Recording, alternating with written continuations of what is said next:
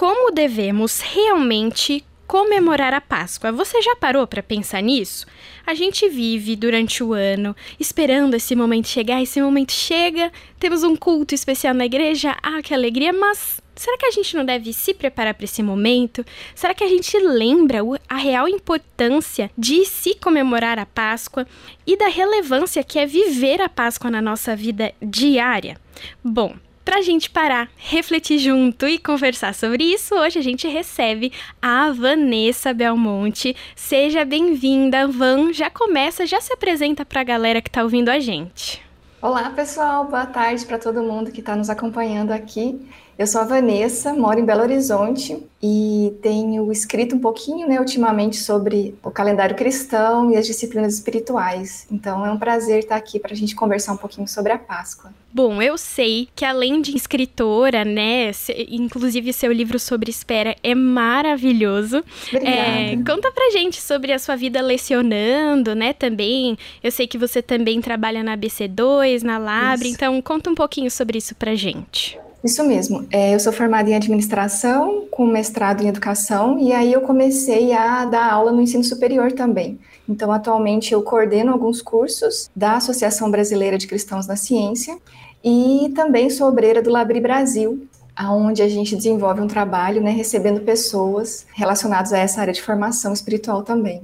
Bom, já que você tem escrito sobre Páscoa, que a gente está nesse momento, a gente vai conversar sobre isso hoje. E eu tenho refletido essa semana, né, sobre isso, de que em, em tempos de valores tão derretidos que a gente está vivendo hoje, às vezes o real significado da Páscoa, ele acaba ficando abstrato para muita gente. Esses dias eu tava vendo um vídeo, né, da mãe com a filhinha tal, e a mãe fazia perguntas para a filha. E aí a filhinha perguntou: "Mãe, o que que é a Páscoa?" E aí a mãe respondeu: "Ah, é um momento que a gente ah, algumas pessoas lembram, né, da história de Jesus, mas o mais legal são os ovinhos mesmo." Aí eu falei: "Nossa, lembra da história de Jesus. E ela falou como se Jesus parecesse um mito, né? O sacrifício que ele fez fosse um mito. E a gente sabe que não é bem assim, né, Van? Pois é, para nós cristãos que defendem uma fé em Deus, Pai, Filho Espírito Santo, a Páscoa é a festa mais importante do nosso calendário. É a celebração mais importante e é a que dura mais tempo. É, tanto que tem um período de preparação para a Páscoa, que vem antes, que é o que a gente chama de quaresma no calendário cristão, e dura 40 dias. E a Páscoa, então, vem após a quaresma e dura 50 dias. Então a Páscoa não é só um domingo onde a gente faz um culto especial. A maioria das igrejas não celebra, não comemora né, a estação da Páscoa. Mas isso é algo que a gente precisa resgatar, porque a gente precisa ensinar isso para as pessoas. As pessoas desconhecem o real significado da Páscoa e o peso disso para a nossa vida real, como você falou no início. Uhum. Então, já que a gente está conversando sobre esses tempos líquidos, relembra pra gente, Van, um pouco sobre esse significado. A gente que é cristão ouve e fala, ah, eu já sei a história, né? Mas é importante a gente lembrar desse peso, como você disse, né? Exatamente. E como o próprio Deus deixou registrado na Bíblia, ele sabia que a gente ia esquecer. Tanto que ele instituiu diversas festas para o povo de Israel, depois que eles saíram do Egito, com o intuito deles lembrarem o que havia acontecido e contar isso para os filhos. E hoje, então, tantos anos depois, mais ainda a gente precisa lembrar.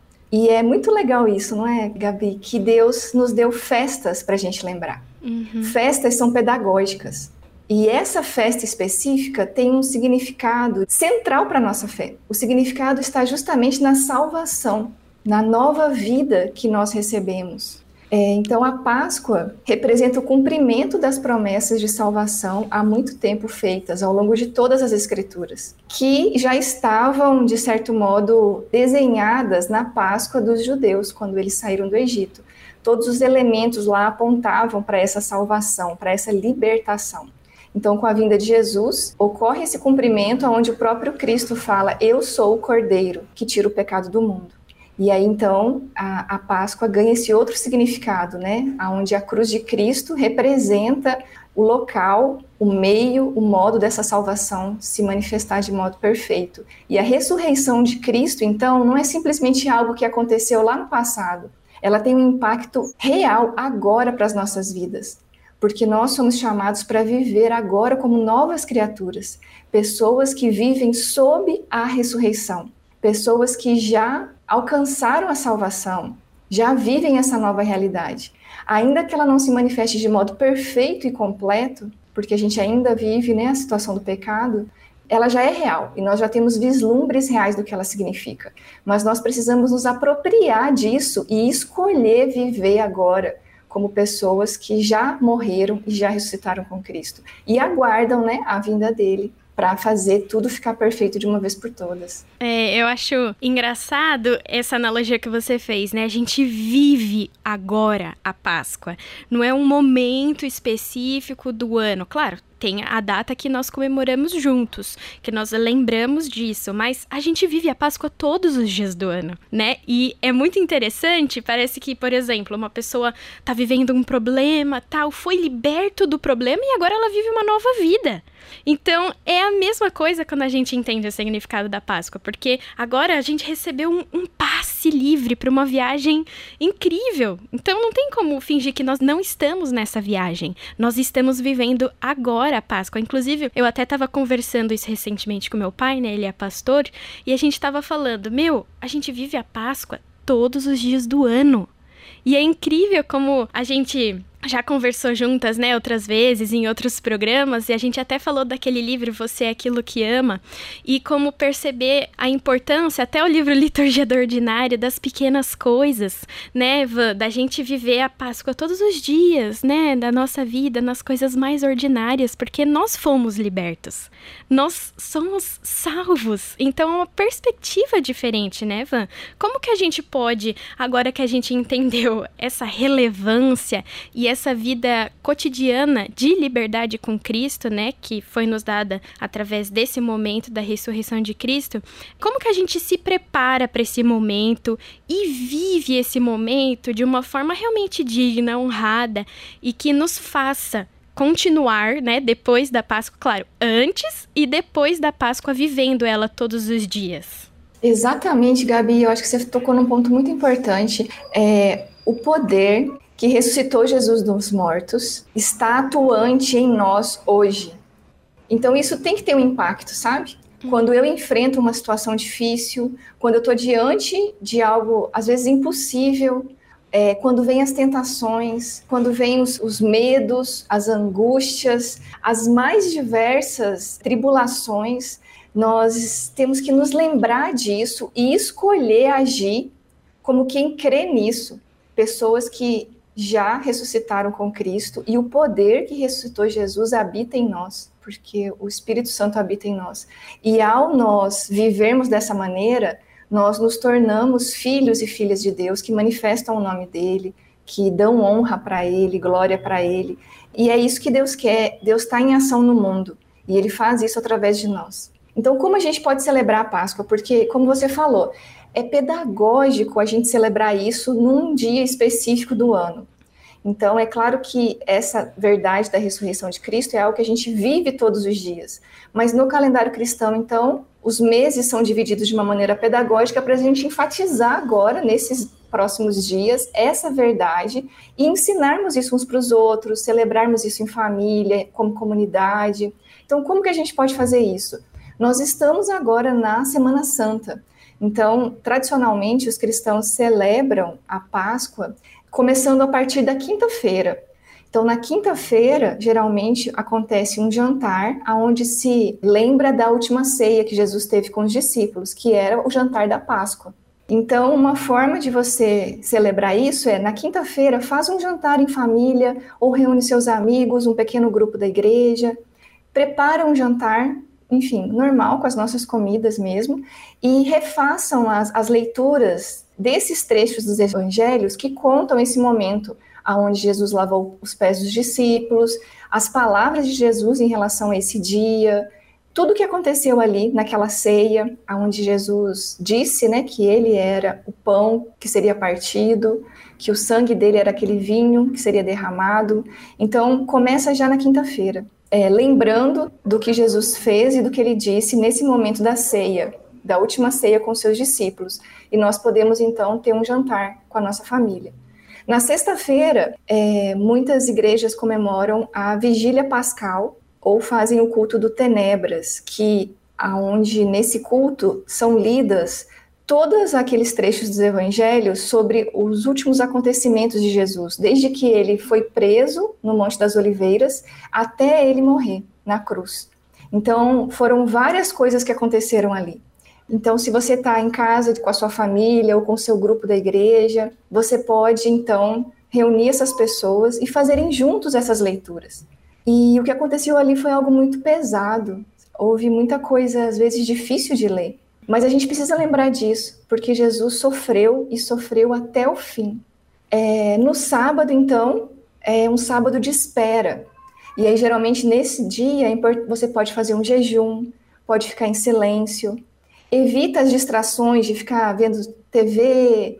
É, é um momento de se aquietar, de ficar mais em silêncio. Você pode fazer uma caminhada silenciosa, ouvir músicas que falem do fato da crucificação. Mas ainda é um dia de tristeza, ainda é um dia onde a luz do mundo foi apagada. E no domingo, de madrugada, assim que o sol nasce, nós celebramos a ressurreição. Então, a maior parte das igrejas tem um culto de ressurreição, algumas fazem isso até de madrugada, e aí então a gente celebra com muita alegria que Jesus ressuscitou que o mal, a morte, o pecado não puderam vencê-lo. E aí sim é um momento de muita alegria, de muita gratidão, e nós cantamos, é um momento de celebração. Então nós precisamos praticar essa disciplina muitas vezes esquecida, que é a disciplina da celebração. Cantarmos com muita alegria e sentirmos na pele essa vitória que também se torna nossa através do que Cristo fez por nós. É, então essas são as celebrações principais que acontecem nesses dias e que a gente pode reproduzir nas nossas casas e nas nossas igrejas. Mas não para ali, porque daí a Páscoa dura os próximos 50 dias. Então, nos próximos 50 dias, a gente pode exercitar a disciplina da celebração, incluindo esses atos de celebração com música, comidas, dança, alegria, envolvendo toda a família ao longo desses 50 dias ensinando para nós, para os nossos filhos, para os nossos amigos, o que, que significa nós recebermos uma nova vida. Eu gravei um vídeo no YouTube, que está no meu canal do YouTube, onde eu explico o significado da estação da Páscoa e eu dou várias dicas de, de atividades que podem ser feitas em casa ao longo desses 50 dias. Com a família toda? Para a família toda. Olha, aí que é bom, porque aí você junta a criançada, até o vovô, Exatamente. a vovó, todo mundo participa. E exatamente isso que você disse, Van, é pedagógico, né? Você estava é, descrevendo aí as atividades, né, desde quinta-feira e ao decorrer aí da celebração da Páscoa. E é incrível como, mesmo que você estivesse narrando, a gente imagina situações e só com isso, só com você contando como a gente poderia passar por essas fases, a gente já vai lembrando da história, né? Parece que a gente vai vivendo junto as situações, lembrando, como você disse, foram vários momentos que Jesus passou até a sua ressurreição. Inclusive, hoje mesmo eu tava lendo sobre ele orar no monte, né? E o pessoal dormia, ele, gente, e a aflição que ele tava sentindo. E eu já, já comecei o dia assim, nessa aflição, falando, gente, ele, ele implorou, ele falou, Senhor, passa de mim, mas se não for, sabe, que seja feita a sua vontade e incrível a entrega que Jesus teve ali por nós, e é impossível que nós passemos por esse momento sem nos entregarmos também, né? Afinal, ele deu a própria vida. É, a gente pode se perguntar, quem aqui daria a vida pelo coleguinha ali do lado, entendeu? Pela pessoa que te irritou quando você pegou o transporte público. E é muito bom como essas fases que você disse que a gente pode viver durante a semana, enfim, que são atividades, entre aspas, simples para que nós façamos, né? E mesmo que sejam, elas têm um grande peso e uma grande importância no nosso entendimento, né? A gente acaba meio que caindo a ficha da real importância disso. Mas, Van, já que a gente falou, né, sobre essa, essas passagens para nós cristãos, conta pra gente qual que é a diferença entre as celebrações judaicas das cristãs. Quais que são as principais diferenças, os costumes, talvez? É, Jesus, ele celebrou a Páscoa judaica no tempo dele, né? Era o povo dele. Então, a palavra de Deus deixou vários elementos registrados de que Deus foi dando pistas ao longo de toda a história do que ele ia fazer. Deus foi dando vislumbres e Deus é muito pedagógico, então ele foi ensinando assim. Imagina as pessoas todos os anos matando um cordeirinho, tirando sangue e fazendo um ritual para perdão dos pecados. Então, todos os anos, as pessoas tinham que matar um cordeiro e sabiam que isso era necessário para o perdão dos pecados. Ficou bem Aí, gravado, quando... né, na mente. Exatamente. Então, Deus foi ensinando que para haver perdão tinha que ter derramamento de sangue. Então, quando Deus instituiu essa celebração da Páscoa no Antigo Testamento para o povo, logo depois que os tirou do Egito, ele falou: olha, essa é uma celebração perpétua, vocês vão continuar fazendo essa, essa celebração todos os anos. Então, quando Cristo vem, ele cumpre a realidade daquilo que esses elementos eram só uma sombra, eram só um vislumbre. E aí, tanto que ele fala, esse, né, esse cordeiro que era imolado, era apontava para ele mesmo, e João Batista fala, eis o cordeiro que tira o pecado do mundo, quando ele pega o pão e quebra e fala, o meu corpo vai ser partido desse modo, o cálice de vinho, ele fala: "O meu sangue é esse, esse vinho que é derramado por amor de vocês". Então ele é como se ele estivesse falando: "Tá vendo tudo isso que vocês celebram há anos e anos e anos e anos? O cumprimento chegou". Então quem crê em Cristo entende que a festa judaica apontava para Jesus Cristo. E quem não crê continua celebrando os elementos da festa judaica, esperando ainda o Messias, né? mas ah, todas essas celebrações elas estavam apenas apontando para algo que Jesus iria fazer e realizar no futuro.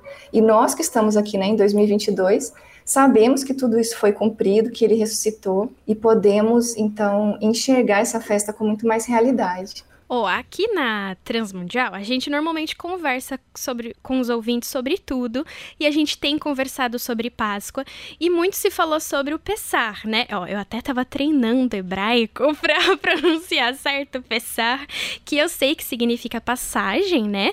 Mas explica um pouco pra gente, Van, sobre o contexto desse termo, para que a galera lembre realmente o significado dessa passagem e desse momento. Então, isso está muito relacionado com a saída do povo do Egito, né? E vocês lembram que o faraó não deixou o povo sair com facilidade. Tanto que Deus usou uma estratégia de dez grandes pragas é, relacionadas com dez elementos da cultura egípcia, dos deuses pagãos egípcios. E somente ao final disso, quando o faraó já estava irritadíssimo, ele expulsou o povo do Egito. E essa última praga foi justamente a morte dos primogênitos. E é uma coisa terrível, imagina. E como que isso aconteceu? Deus falou então para o seu povo entrar para dentro da casa e celebrar a Páscoa ali. E matar o cordeiro e passar o sangue né, na, nos umbrais das portas. E que aí o anjo do Senhor ia passar por cima de todo o Egito. E aonde tivesse o sangue, ninguém morreria mas onde não tivesse o sangue, os primogênitos, tanto dos homens quanto dos animais, morreriam. E foi isso que aconteceu. E aí, então, na manhãzinha, eles saem do Egito e conseguem, né, a, a, libertação da escravidão. Então, a saída do povo do Egito significa a liberdade de uma escravidão, de uma escravidão muito pesada, de muitos anos de escravidão. E aí, logo em seguida, um pouquinho depois, tem a passagem pelo Mar Vermelho também, que também representa isso aonde fica tudo para trás. Então, quando o povo judeu celebrava a Páscoa, e aí então no Êxodo, né, isso é descrito direitinho em todos os detalhes, se torna na verdade o primeiro dia do ano do calendário judaico, né? Então Deus muda até os meses, Deus muda o calendário, Deus muda tudo, a Páscoa muda tudo. Então é uma passagem para uma nova vida, aonde a escravidão do pecado fica para trás. E essa liberdade não era só uma liberdade é, de um faraó opressor, mas era uma liberdade de tudo aquilo que oprimia o homem que estava distante de Deus. É, então prefigurava também muitas coisas que Deus faria depois, né, em Cristo. Então a passagem significa é, basicamente isso, né? Eu também não sou muito expert nessa história do original em hebraico, mas é mais ou menos por aí. Ah, é muito interessante a gente ouvir sobre isso, porque já faz muito tempo. Mas em cada detalhe o Senhor já ilustrava né, a vinda dele e a morte e a ressurreição dele, né? E como você disse, são coisas que mudam o calendário, mudam uma vida, mudam uma cultura, mudam gerações, sabe? A Páscoa, a gente também conversa muito sobre o Natal, né, sobre esse momento, mas é incrível quando a gente entende, claro, o Senhor nasceu, sabe? É um momento muito especial, mas quando ele se dá por inteiro e tem essa passagem que você disse toda, né? Essa libertação que não é somente física, né? Não, não sou mais só escravo, vou ter que trabalhar. É a escravidão da alma. Neva, a gente é, fica liberta, nossa alma está liberta. E agora que a gente conversou sobre essa passagem e entendeu o significado disso, o que, que você deixa para o pessoal que está nos ouvindo, agora que temos a convicção que somos realmente libertos na nossa alma e não só sei lá se eu posso dizer assim, fisicamente, né? Mas que a gente sabe o real significado dessa liberdade, como podemos prosseguir depois de que passarem os 50 dias, passar a comemoração da Páscoa, todas as festividades, como que a gente pode, a partir daí, viver essa vida prática de liberdade real? Eu acho que é importante a gente lembrar quem nós somos e quem o nosso Deus é e de que a gente vive agora, todos os dias, momento a momento, em relacionamento com Ele. Não mais um relacionamento de julgamento, onde nós estamos debaixo da ira dele, mas agora um relacionamento de amor, onde nós nos tornamos filhos dele e herdamos a vida eterna com Ele. Então isso significa que muda tudo. Muda a forma com que eu me relaciono no meu trabalho, por exemplo.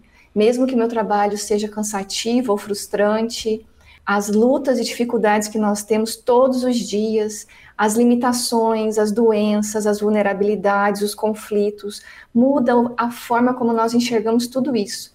Porque agora nós não estamos mais sozinhos, nós somos amados, nós recebemos a vida. Então a gente vai viver o significado dessa Páscoa todos os dias, de modo que o sentido de todas as coisas que a gente faz agora é visto com essa outra lente, um sentido onde as coisas são restauradas e a gente vive já uma nova realidade. Isso significa que nós não temos mais medo da morte. Nós podemos enfrentar situações de doenças, de lutas e até a morte, porque nós sabemos que nós vamos ressuscitar. Então, muitas pessoas que às vezes agem com desespero diante do medo da morte, nós somos pessoas que foram libertos desse medo da morte. Então, eu diria para as pessoas que estão nos ouvindo, que estão enfrentando situações difíceis, de doenças graves, é, de perseguição, de lutas, que a ressurreição muda o jeito de nós enfrentarmos essas coisas, porque elas não têm mais o poder de nos destruir e elas não são o fim, elas não têm a palavra final. E nós precisamos crer nisso para ter coragem para dar mais um passo, para acordar mais um dia, para seguir adiante. Há lutas muito pesadas, há situações muito difíceis, há doenças terríveis, há conflitos pesados. Então nós precisamos lembrar disso. A ressurreição é uma realidade. Nós já ressuscitamos com Cristo. Então, ainda que a gente enfrente a morte, inclusive física, ela não terá mais domínio sobre nós. Então, isso nos faz pessoas ousadas, corajosas, que não pensam só em si mesmas e no, no, nosso bem, porque essa é uma outra questão da nossa cultura atual. Eu não quero sofrer, eu quero ser feliz a todo custo e eu só quero fazer aquilo que me faz bem. Então, é um, um egoísmo e um narcisismo muito grande, onde as pessoas fogem do sofrimento a todo custo. Os cristãos não. Os cristãos enfrentam o sofrimento. Eles ficam, muitas vezes, em situações onde todos fogem, porque nós cremos na ressurreição nós negamos a nós mesmos, nós amamos o nosso próximo, nós lutamos pelo bem, nós nadamos contra essa correnteza do mundo que diz que eu não posso sofrer, eu tenho que ser feliz. porque nós já sabemos que o túmulo está vazio e que Jesus ressuscitou. Então, isso muda o jeito da gente viver, não é, Gabi? Muda o jeito de nós nos relacionarmos, de nós educarmos os nossos filhos, de nós lidarmos com o nosso chefe, de nós lermos as notícias nos jornais, porque nós temos esperança. Então, mesmo na noite mais escura que a gente enfrentar, nós temos esperança de que o sol vai nascer, porque Jesus ressuscitou. Então, eu queria deixar uma palavra de encorajamento para todos os nossos irmãos e irmãs que possam estar passando aí por situações difíceis. É, releiam os evangelhos, releiam essas, essas passagens relacionadas à ressurreição de Jesus e deixe o próprio Espírito Santo encher o seu coração dessa certeza de que você também vai ressuscitar com Cristo de que morte, pecado e mal não tem mais a palavra final. Pelo contrário, isso até coopera para o nosso bem, de que nada pode nos separar do amor de Cristo e de que assim como ele ressuscitou, nós vamos ressuscitar também. E o poder dele continua atuando em nós todos os dias para a gente conseguir viver isso na prática. Então é para encorajar nossos irmãos a terem esperança e a colocarem essa, essa verdade em prática todos os dias. Amém, é isso mesmo. Quem vive com Cristo vive uma perspectiva eterna, né, Van? Muito obrigado por ter cedido seu tempo precioso, seu conhecimento tão rico e nem só isso, ter dado de você nessa conversa. É muito bom sempre conversar com você. A gente sente essa vibe boa, sabe? Muito obrigada, Van. Obrigada, Gabi. Eu que agradeço. Gente, a entrevista de hoje ficou por aqui, mas se você quiser saber um pouquinho mais sobre a Van, corre lá no Instagram, já digita aí, arroba Van Belmonte, desse jeito, né, Van? É VA, só VA Belmonte. Isso mesmo, VA Belmonte, Vá Belmonte, que você pode por lá encontrar os textos da Van, poder ler um pouco mais sobre a Páscoa, mergulhar realmente nesse tema e não parar por aí nesse bate-papo. Espero que você tenha gostado e até a próxima. Transmundial para todo mundo ouvir.